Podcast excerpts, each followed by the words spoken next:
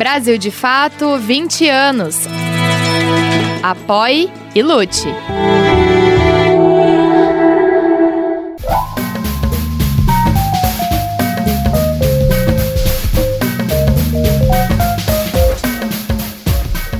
Olá a todas e a todos, está começando agora mais um Brasil de Fato Entrevista e hoje a nossa conversa é com o cineasta Kleber Mendonça. Tudo bom, Kleber? Como vai? Tudo bom? Bom falar com vocês. Kleber de Mendonça Vasconcelos Filho é diretor, produtor, roteirista e crítico de cinema. Na extensa lista de filmes estão sucessos como Som ao Redor e Aquários, aclamados internacionalmente, além de Bacurau, que ganhou o prêmio do júri no Festival de Cannes de 2019.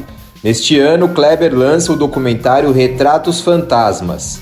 Kleber, é, obrigado por ter aceitado o papo aqui com a gente. Ainda está nesse na pré-estreia, né? Então ainda não está muito corrido, mas em breve imagino que a agenda vai ficar mais complicada. Você lança no próximo mês de agosto agora teu novo filme, Retratos Fantasmas, que eu pude assistir aqui uma prévia e é fantástico assim, como como o teu trabalho é fantástico, a maneira, a narrativa, tá tudo ali no teu trabalho, tá tudo muito amarrado ali. É uma ode ao Recife antigo, aos cinemas de rua, um recorrido pelas tuas memórias, também a maneira de entrelaçar, como você foi entrelaçando os teus filmes, a, a tua história cinematográfica por meio de um apartamento, por meio de uma visão, uma janela é, do Recife para o mundo. É, de onde é que surgiu a ideia de fazer esse resgate das tuas imagens de arquivo e também a ideia do filme? Eu acho que, para responder de uma maneira bem, talvez, uh, bem do início, veio de um desejo de ver o Recife registrado de uma outra forma, porque, em geral, cidades, né, eu falo isso de qualquer cidade no Brasil e até no mundo, é, cidades elas são existe uma representação visual né, do ponto de vista de arquivo de cada cidade e, e o Recife ao longo de muitos anos é representado por um na minha opinião um grupo muito pequeno de imagens né, quando você fala do passado da cidade é, e algumas dessas imagens elas são repetidas à exaustão. Né? Isso acontece também com, com outras cidades, né? como se você meio que esperasse aquelas imagens que, quando fala do passado, você vê São Paulo, talvez as imagens da Avenida Paulista é, nos anos 30, 40, ou você vê o Vale do Anhangabaú é, e, e, geralmente são as mesmas imagens. Isso talvez ainda mais grave no Recife. E eu queria talvez montar um, um álbum, um novo álbum, né? uma nova pasta de imagens do, dessa cidade que eu conheço tão bem. E eu acho que muito, muitas dessas imagens elas vêm do próprio cinema. O cinema feito em Pernambuco, a televisão feita em Pernambuco, mas não as imagens que a gente conhece da televisão, muita coisa que eu encontrei ao longo dos anos. E também pelo fato de que eu, no início dos anos 90, estava me formando em jornalismo e, e o meu projeto de fim de curso foi foram dois documentários, um se chama Casa de Imagem, outro Homem de Projeção, porque naquela época eu estava muito ciente de que algumas das principais salas clássicas do passado do centro do Recife, elas, elas estariam desaparecendo muito em breve. Né? E, de fato, entre 89 e 92, eu registrei muitas dessas salas que estavam em atividade e, e, e duas delas muito importantes, elas fecharam em, em 92. Então, eu passei alguns anos filmando essas salas em VHS, porque ela é muito simples e também fotografando com fotografia estilo 35mm. É um trabalho feito na Universidade Federal de Pernambuco. É, na época com alguns colegas de classe, uma delas Alessandra Cantanice, e nós fizemos esses registros. Eu guardei esse material, inclusive aqui atrás, nessas estantes, tem a maior parte deles. E eu sempre achei que, que era um material muito interessante, o tempo passou e o tempo faz alguma coisa né, com, com fotografia, com, com imagens em movimento. Eu achei que o tempo foi muito bom para esse material. É, você vê, às vezes, uma foto pessoal, uma foto de família, uma foto de amigos, o tempo passa 15, 20 anos depois e a foto ela ganha, ela agrega valores que, que, que, que, que agem em torno das fotos. Vou aproveitar que a gente está falando sobre Recife para trazer é, um convidado para nossa conversa, é o repórter Daniel Lamir, que é nosso correspondente em Recife, e acho que ele vai amarrar um pouco do que a gente falou aqui numa pergunta para você. E aí, Zé, tudo bem? Olha, também vou aqui saudar, agradecer a presença do nosso convidado, Kleber Mendonça Filho, que está com a gente aqui no Brasil de Fato Entrevista. Então, primeiramente, Kleber, te parabenizar por mais uma produção cinematográfica tão genial que está sendo compartilhada. E eu posso dizer o seguinte: eu, como uma pessoa daqui do Recife, o filme me tocou profundamente, né, como uma homenagem à cidade. Eu diria até de repente uma carta de amor ao Recife, mas a gente não entende esse amor como algo só glamour. Pelo contrário, a gente entende isso como é, se colocar os desafios contra a parede, né, como uma ideia de convocação pela alma da cidade. E aí, para mim, isso foi muito forte, né, porque é, eu acho que quando a gente decide né, escrever, contar a nossa própria história, nossa vida em si, as nossas experiências, elas já são uma justificativa, né? A gente não precisa de nenhuma outra justificativa para contar essas nossas histórias. Então, eu penso se essa mesma justificativa serviu para você contar de onde você veio, né, a cidade do Recife, nessa filmagem também que a gente está acompanhando aqui. Seria por isso mesmo? Seria essa questão é, dos pertencimentos, uma relação entre nós, as nossas diversas formas de expressão e os nossos lugares? É por aí, Kleber? Eu, eu, eu, eu gosto do Recife, mas é, é, é delicado porque às vezes o próprio pernambucano tem uma postura meio assim, ah, o pernambucano é muito bairrista, né? É, mas eu acho que às vezes uma frase dessa tem um pouco de provincianismo, porque é, é muito importante você, você desenvolver uma relação com a sua cidade. Eu, eu, eu, eu tenho uma relação que eu acho que é muito boa com, com essa cidade do Recife, como eu também tenho minha própria relação com o Rio de Janeiro. São cidades onde eu nunca morei, mas eu vou muito. Né? Eu já desenvolvi um. Existe um Kleber que é que, é, que, que tem uma, uma, um carinho grande por São Paulo, sem nunca eu dizer que São Paulo é a cidade mais incrível do mundo e é a cidade mais foda do mundo e não existe nada além de São Paulo. Eu acho que eu sou também crítico em relação a São Paulo, como eu posso ser talvez crítico em relação ao Rio de Janeiro. E, e eu sou, claro, muito crítico em relação ao Recife. Mas o que me chama atenção no Recife é que eu acho que é uma cidade que está numa eterna luta. Talvez todas as cidades lutem, lutem, talvez as cidades lutem contra elas próprias, mas o Recife eu vejo essa luta de maneira muito clara. Né? Existe um lado no Recife que eu acho que é terrivelmente tacanho né? E atrasado e provinciano, e existe um outro lado no Recife que luta contra esse lado, que eu acho que é muito bom, muito interessante e forte, né? e tem uma personalidade muito forte.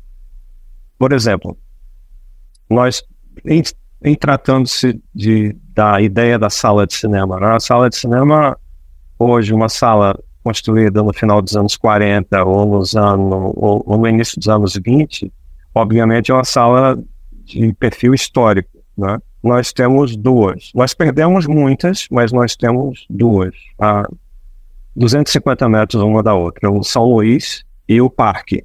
É o parque que vai ter a pré-estreia pernambucana do filme que foi restaurado há pouco tempo, há menos de dois anos, numa restauração nível realmente muito alto, internacional, muito bem equipado, uma sala que inaugurou em 1919, já tem cento e, já tem cento, mais de, já tem, não sei se são 105 ou 106 anos, 104 ou 106 anos, não sei se foi no, 1917 ou 1919. E é um lugar muito especial centro do Recife. Então, esses espaços de resistência, eles, eles existem aqui E não é por sorte apenas. Eu acho que houve, houve realmente um, um tiroteio de ideias né, para manter esses espaços. Né? E muita luta né, de muita gente. Né? Gente do teatro, gente do cinema, políticos e, e pessoas da vida pública que, por acaso, tinham uma queda para a cultura e que fizeram o que tinham que fazer para manter esse lugar. E comparativamente, é muito curioso, mas uma cidade como São Paulo, onde está o dinheiro do Brasil é, concentrado, não conseguiu ou optou por não salvar nenhuma dessas salas. A gente não tem em São Paulo um São Luís ou um Teatro Parque. Então, esse é só um exemplo. A gente pode falar do cinema pernambucano, o que aconteceu nos anos 90 na música aqui, das artes plásticas, da literatura, João Cabral do Melo Neto. Tem, tem várias coisas interessantes que são, na verdade, difíceis de explicar. Né? Se você é sensível à cultura, você pode sentir isso, né? que acontece nessa cidade, nesse estado.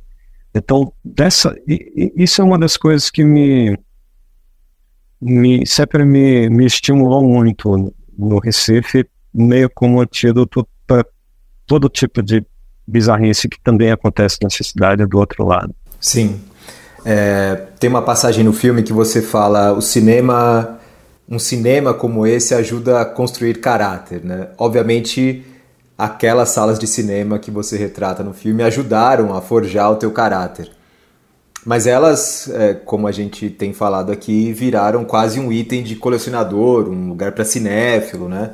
É, você citou São Paulo, tinha uma sala em São Paulo, um cinema histórico, que virou é, filmes para maiores de 18 anos e foi se mantendo assim durante muito tempo. Eu, inclusive, cheguei a conversar com os proprietários até a hora que eles não conseguiram mais sustentar, não tinham apoio público para manter essa casa como um lugar de arte e cultura, né? Eles são importantíssimos, guardam as nossas histórias, carrega um legado artístico importante um, e sentimental também, muito grande. Qual é a importância de manter esses cinemas de pé? O São Luís passou por uma batalha grande né, nos últimos anos também. É, é muito importante, talvez, conversar sobre isso a partir do filme. O filme talvez seja uma boa oportunidade de estimular algumas conversas, porque tem, tem muita gente que começa a, essa conversa de maneira completamente equivocada, né? O ponto de vista é sempre o do mercado. Então a ideia é assim, qual o sentido de manter um São Luís aberto se tem tantas salas no multiplex? A ideia não é essa. A ideia, na verdade, é um investimento em cultura. É um investimento em educação e formação de público, um investimento na ideia da cultura. Então, no mundo inteiro, isso não é só no Brasil, no mundo inteiro, na Austrália, no, no próprio Estados Unidos, na França, na Inglaterra. Quando uma sala como essa é salva e ela volta como uma sala, essa é questão, uma sala pública, esse é um investimento que precisa acontecer. Né? É, não significa que o tempo todo, durante anos, será um, um poço de dinheiro, né? onde, onde uma associação, ou a prefeitura, ou o governo do estado, ou o governo federal vai estar jogando dinheiro nesse buraco. Não é isso. Inclusive, com a construção de um público, a sala tem a tendência de se tornar é, sustentável. Né? Mas é também um investimento, um pouco como se investe, ou se devemos investir em escolas e bibliotecas. Então, se você tem um centro, é, um centro de cidade que passa por espaços de cultura, esses espaços de cultura são um investimento inteligente para, para continuarem existindo. Eu acho que o São Luís ele é um grande exemplo disso né, no Brasil. Antes da pandemia, porque obviamente depois da pandemia houve um, uma queda na frequentação, e também o São Luís agora está passando por um processo de restauração e de reforma. Mas na última década, o São Luís virou um, um exemplo de programação no Brasil. Não só ele criou um próprio microclima para filmes de Pernambuco, mas ele também era um. Ele abriu as portas para filmes do mundo inteiro e às vezes até filmes é, chamados comerciais. Então ele conseguiu é, concentrar um, um público muito específico. E, e foi um agitador também, cultural também ali, né? É, é, totalmente um agitador cultural e ele concentrou também os festivais é, de cinema e de audiovisual que geralmente acontecem no segundo semestre. Então, no segundo semestre é uma sequência de nove ou dez festivais, inclusive o Janela Internacional de Cinema do Recife, que é o festival que eu faço com ele, e é um grupo maravilhoso de colaboradores e colaboradoras desde 2008. E, e é incrível ver aquela área ali com mil pessoas numa fila esperando que outras mil pessoas saiam da sessão que está terminando. Então, é, é, é uma real demonstração de vida num lugar que, se não existisse, estaria completamente deserto. Então, a, o investimento numa sala desse tipo não deve nunca passar pela ideia comercial de dar lucro ou de, ou de ser sustentável do ponto de vista de mercado. Né? Deve ser inicialmente como um trabalho de, de cultura, de investimento na cultura e de formação de público. A partir daí, ele ganha uma certa sustentabilidade. Aproveitando que a gente está falando sobre cultura, é, especialmente o cinema sofreu extremamente é, nos últimos quatro anos, né, com um desmonte absurdo. O Ministério da Cultura sofreu um desmonte, não existiu nos últimos quatro anos e agora tem sido reconstruído aos poucos. Enfim, acho que há muito entulho para ser retirado ainda e para que chegue a um funcionamento ordinário, normal. É, como é que você tem acompanhado essa retomada desses projetos importantes? É, acho que ainda há muito a ser feito, né? A gente não deve nunca esquecer o que aconteceu nos eu, e não são quatro anos. Eu colocaria aí o, os dois anos do do, do do governo Temer, que foram um desastre foi exatamente quando começaram uh, todos os ataques uh, contra a cultura feita nesse país. Mas esses seis ou sete anos, eles não devem nunca ser esquecidos. Mas, durante, por mais que tenha sido difícil para todo mundo, eu sempre falava que era um pouco como é, um equipamento muito sofisticado que algumas pessoas sem nenhuma noção decidiram desligar da parede é, enrolar o fio e colocar no, almox, no almoxarifado, né?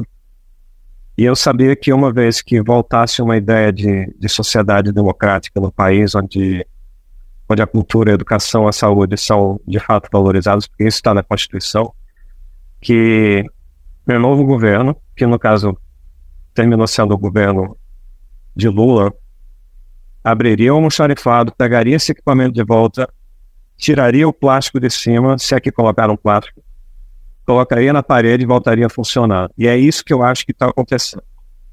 Porque desde o início de janeiro, o Ministério da Cultura, agora com Margarete Menezes, a ministra, tomou todos os procedimentos, seguiu todos os procedimentos de quem está reconectando a cultura do país. Né? E como alguém que faz parte dessa cadeia produtiva da cultura e, e e, e o meu último filme, feito com Juliano Dornelles, o Bacurau, a gente estava viajando em plena presidência do Bolsonaro, a gente viu de maneira muito forte, né? Quando a gente vai para o exterior, um filme brasileiro, um filme brasileiro que teve muito prestígio, muita atenção, nós éramos os representantes do país naquele momento. Nós éramos os convidados para um jantar quando nós sabíamos ou éramos informados que representantes da embaixada tinham ficado fora do jantar. Isso foi porque os, os, os anfitriões estrangeiros, no Canadá, na França, nos Estados Unidos, na Espanha, eles escolheram que nós estivéssemos um jantar e os outros não, não, estivessem, não estivessem. Então, essa ideia da, da, da cultura, ela nunca os observadores externos nunca perderam de vista o que estava realmente acontecendo. Isso foi muito curioso. Voltando para o Brasil, a gente entrava na mesma, uh, naquele mesmo clima trágico de, de sermos ignorados e sermos atacados nas redes sociais, como se todo mundo que trabalha com cultura fosse algum tipo de vagabundo, né? ou vagabunda. Então, é muito, é muito importante entender que isso passou, não esquecer que isso foi feito com, a cultura do país, que é um dos maiores bens que esse país tem, mas ao mesmo tempo eu acho que agora a gente está, nós voltamos a funcionar normalmente, né, dentro de uma visão democrática de sociedade. E acho que você falou uma coisa muito interessante que eu inclusive eu ia te perguntar sobre isso, é, nesses anos onde a cultura foi mais atacada, também o cinema brasileiro ganhou um prestígio absurdo fora do país. Você, Karim, entre tantos outros, receberam prêmios importantíssimos, né? Você acabou de falar sobre Bacurau, ganhou prêmio em Cannes, Karim ganhou prêmio em Cannes. É, por que, que vocês conseguiram driblar esse período mais difícil, um remar contra a maré, né? Uh, bom, em primeiro lugar, quando o golpe aconteceu em 2016, nós estávamos exatamente numa safra, de uma colheita de safra que vinha sendo é, estimulada ao longo de muitos anos. Né? Você fala em mim, em Karim, mas há um grupo de, não sei, 10 ou 15 cineastas, homens e mulheres no Brasil, que, que também foram desenvolvendo seus projetos que vieram do curta-metragem. Inclusive, é, pela primeira vez na história do cinema brasileiro, já com um toque de diversidade que não existia antes, né? de regiões muito distintas né, no Brasil, de talvez começando a ter um corte de origem social já mais diverso também. E 2019, quando Bacurau estava na competição em Cannes e A Vida Invisível no Acertão Regar, foi um ano que o, onde o Brasil se destacou muito, não só em Cannes, mas em Locarno, em Berlim. Berlim, se eu não me engano, teve 19 filmes brasileiros, em múltiplas é, secções do, do festival. E aí foi exatamente quando o golpe aconteceu e entraram. Não tenho nem palavra para descrever essas pessoas. Pessoas que cuja missão era basicamente desativar é, o cinema brasileiro. Uma espécie de é, colônia interna de cupim dentro da própria máquina de, uh, de estímulo e de apoio à ideia de uma cultura brasileira múltipla. Então, para responder a sua pergunta, eu acho que durante a pandemia todo mundo durante durante a pandemia do Covid-19, durante a pandemia política pela qual o Brasil passou, é, todo mundo meio que se segurou para não entrar em colapso. Né? E não foi fácil, porque a gente conhece muita gente da, que trabalha. Né? Eu trabalho com muita gente, eu já trabalhei com muita gente, e você fica sabendo que fulano está fazendo Uber e que fulana está cozinhando porque simplesmente os projetos todos secaram. Né? Os projetos eles são parte de uma cadeia produtiva, são parte de uma indústria. Né? Nós trabalhamos como como qualquer brasileiro ou brasileira trabalha. Né? Só que eu trabalho com audiovisual, eu escrevo filmes, eu passo meses na montagem de um filme, passo meses na filmagem de um filme, passo meses escrevendo um filme. É assim que eu trabalho e cada cada um dos, dos colegas que trabalham com cinema tem cada um a sua forma de trabalhar. Né? E foi muito, muito difícil ficar ouvindo coisas, sabendo que fulano está completamente distante agora da área de, produção, porque está precisando ganhar algum dinheiro e trabalhando com construção. É muito, foi muito difícil, muito, muito triste né, aquele, naquele período. E que eu espero que agora a gente esteja de volta é, on, ligado. O presidente Lula falou, inclusive, há pouco tempo sobre isso, né? Como a, a cultura é uma cadeia produtiva, né? Ela gera emprego para além de levar conhecimento, entretenimento, enfim, de debates possíveis, mas como ela é uma cadeia produtiva mesmo e que tem muita gente é, que depende disso. E aí queria fechar o nosso papo falando também sobre um assunto que tem acho que a ver com esse tema, É, como é que você tem visto a greve dos atores e roteiristas em Hollywood? É, você acha que essa conversa ela já deveria ter chegado por aqui? Ou ela vai chegar aqui em algum momento? Ou a nossa realidade é tão diferente assim que o mercado brasileiro não absorve esse tipo de, de impacto? Não, ela não é. A nossa realidade não é tão diferente assim, não. A única diferença é que eles estão já discutindo isso. Né? É, só para lhe dar uma ideia, eu uso nos meus filmes a mesma câmera que é usada em filmes em Missão Impossível, né? A questão da tecnologia ela está muito muito padronizada de uma certa forma e eu consigo totalmente ver streamers em projetos brasileiros, é, grandes redes de TV aberta que trabalham com teledramaturgia indo para a inteligência artificial e pessoas, artistas, atores, atrizes, talvez até diretores de arte, né, que dão aos poucos perceber que seus trabalhos foram, foram copiados, né, foram recortados e agora estão sendo usados é, é, numa novela, quando na verdade a pessoa fez para um filme, ou talvez eu tenha até feito uma peça de teatro, mas naquele momento lá, anos atrás, quando a pessoa assinou aquele contrato, tinha bem pequenininho lá os termos e, os termos e condições.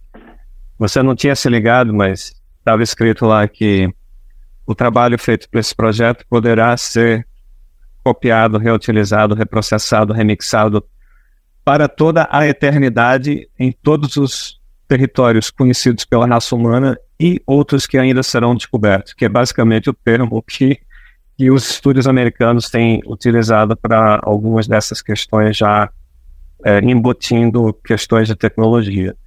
Então, essa discussão ela vai chegar muito rapidamente à nossa realidade de produção.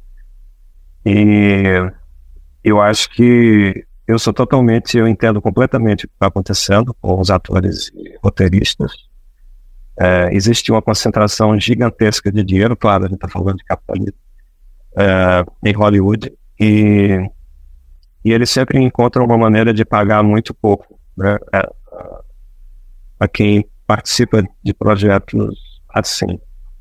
Eu, claro, como realizador, eu quero que cada filme novo meu seja um, um novo trabalho. Né? Eu não consigo eu não consigo me imaginar recortando um colega ou uma colega para usar um outro filme. Eu acho isso completamente estranho mas eu acho que muito rapidamente essa, essa, essas questões elas devem é, ser, vão começar a ser discutidas aqui no, no, Brasil. Kleber, muito obrigado por essa conversa, viu? Obrigado, eu agradeço. Muito, foi muito bom conversar com você. Obrigado demais. E a você que nos acompanhou até aqui também, muito obrigado. Na próxima semana voltamos com mais uma entrevista. Você pode conferir mais conversas como essa no YouTube, Spotify, Deezer e outras plataformas do Brasil de Fato. Direção e entrevista José Eduardo Bernardes. Coordenação de rádio Camila Salmásio. Coordenação de audiovisual Monize Ravena. Coordenação de redes sociais Cris Rodrigues. Direção executiva Nina Fidelis.